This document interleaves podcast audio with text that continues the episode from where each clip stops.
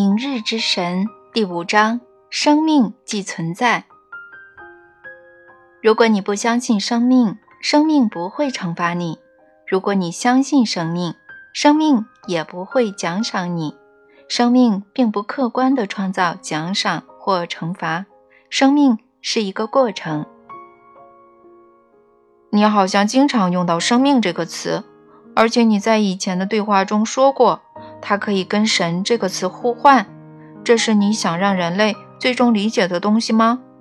明日之神将不要求我们相信传统意义上的神，而只要求我们相信生命，对吗？当你相信生命时，你就是相信神。无论你用那个字眼的次数是多少，你可以是无神论者，可以是不可知论者。也可以介于两者之间。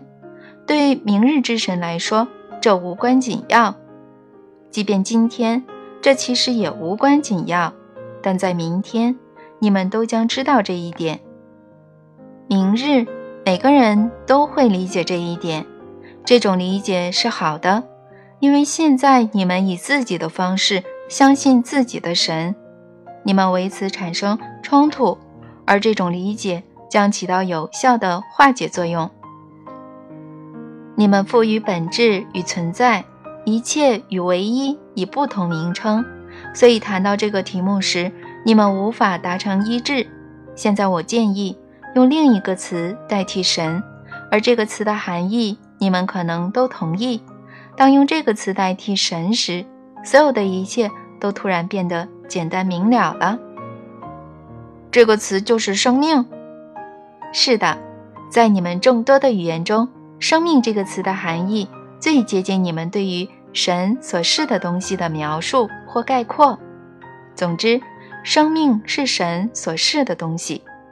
生命是存在，它没有形状，没有形式，没有性别，它没有颜色，没有气味，没有大小，它是一切形式，一切形式，一切颜色、气味。和大小，它既是那两种性别，又是无性。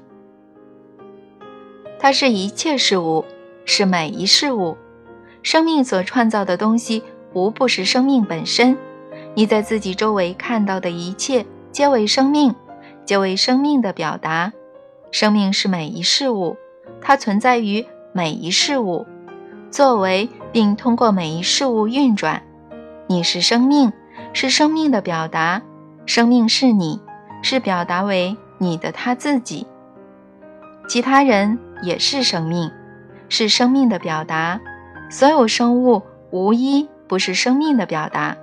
就在你们心目中最不堪的人，亦是生命的表达。以上陈述好像不会引起争议，没有什么人真的反对他们。从表面上看，这些说法包含的真理。好像显而易见。现在跟你自己开个小玩笑，玩个小游戏，把生命换成神，看看会怎样？留神，你将如何发狂？做出与上文相同的陈述，完全相同的陈述，只是文中的生命要用神代替。然后你注意你内心对它作何反应。开始吧。把这段陈述用引号引起来，因为除了生命被替换成神，其他都是完全相同的话语。好的，现在开始。神是存在，神没有形状，没有形式，没有性别，神没有颜色，没有气味，没有大小，神是一切形状，一切形式，一切颜色。气味和大小，神既是那两种性别，又是无性。神是一切事物，是每一事物。神所创造的东西，无不是神本身。你在自己周围看到的一切，皆为神，皆为神的表达。神是每一事物，它存在于每一事物，作为通过每一事物的运转。你是神，是神的表达。神是你，是表达为你的神自己。其他人也是神，是神的表达，所有生物无一不是神的表达。就算你们心目中最不堪的人，亦是神的表达。现在这还容易说出和接受吗？对我来说是的，不过对有些人来说可能不行。的确，对有些人类来说，这些话几乎是不可接受的。是的，有些人会觉得原来的陈述完全合理，但改后的陈述。却是亵渎。这是因为你们有些人一直想象神不是生命，一直想象神外在于生命，神创造生命但不是生命。然而我告诉你，生命和神这两个词是可以互换的。当你理解了这一点，你就理解了心灵性的基础，你就可以用一个词来定义明日之神，你就可以建立一种。几乎自动的内在指引系统，以之践行心灵性，改变你们星球上的集体体验。我很难相信神会说我们不一定要信神。我已经习惯于神的严苛，习惯于他不但说我必须信他，而且明确说明我必须如何信他，信他的什么，以及为何必须信他。你认为生命会在意你是否相信生命吗？你对生命的感受可以变化，但生命不会因而离去或改变待你的方式。生命只是存在，无论你信它与否，都无法改变或影响它的存在。如果你不相信生命，生命不会惩罚你；如果你相信生命，生命也不会奖赏你。生命并不客观地创造奖赏或惩罚，生命是一个过程。但是如果神和生命这两个词可以互换，那就意味着神是一个过程。确实是，神是一个过程。确实是。哦，这确实是个不同的定义。明日之神将有很多不同之处。你认为人们能接受这样的神吗？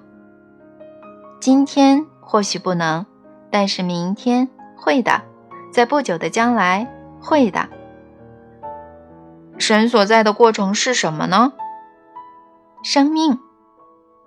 哈，兜圈子。是的，这是昨日之神与明日之神的第五大差别。五。明日之神不是一个单独的超级存在，而是那个叫做生命的非凡过程。这可不是件小事，在我们的神学建构中，这可不是微乎其微的改变。对某些人来说，这是巨大的转变；而对另外一些人来说，这是亵渎。可是，你们看待和理解神的方式，如能发生这种转变。就可以拯救世界，它可以维护你们的生命方式。在人类的昨天，多数信神的人认为神是一个超级存在，这使他们在心目中创造了一个像人的神，换言之，一个更大意义上的他们自己。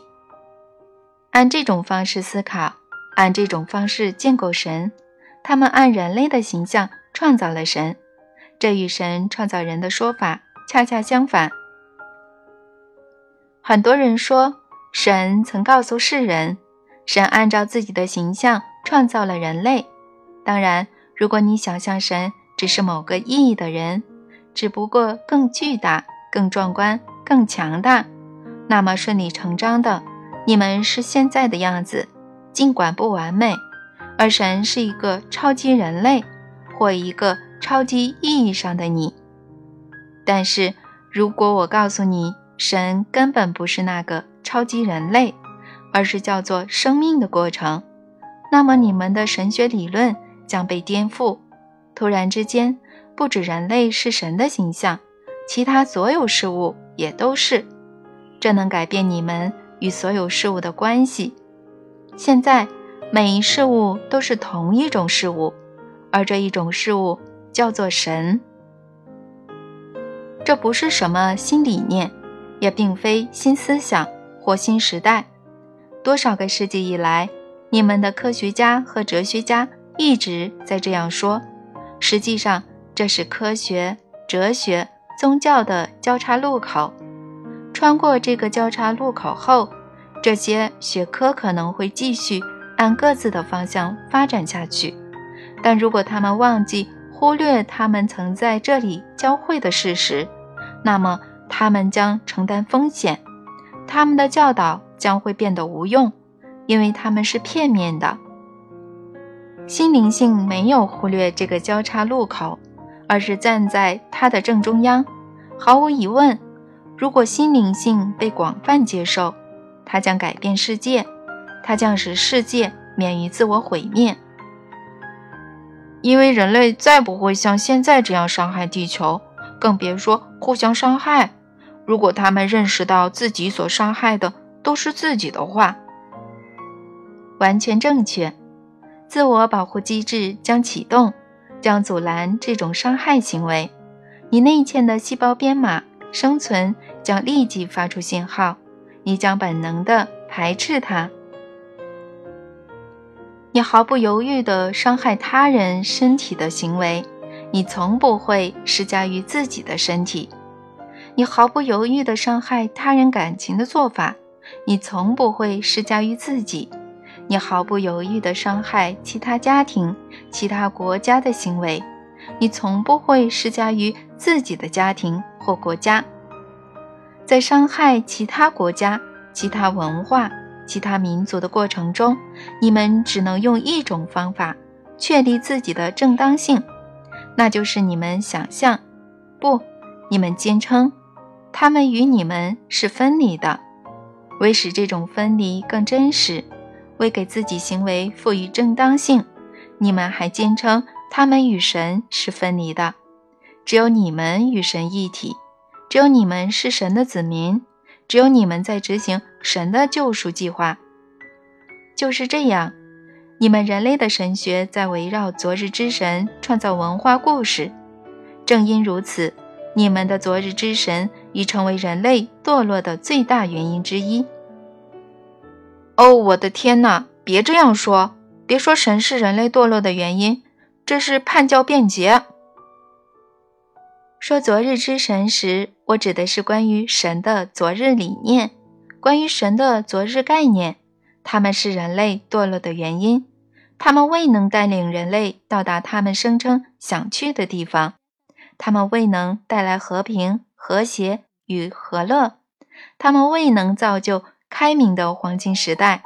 他们带给全球各处、世界各地的是泪水、愤怒、暴力、流血。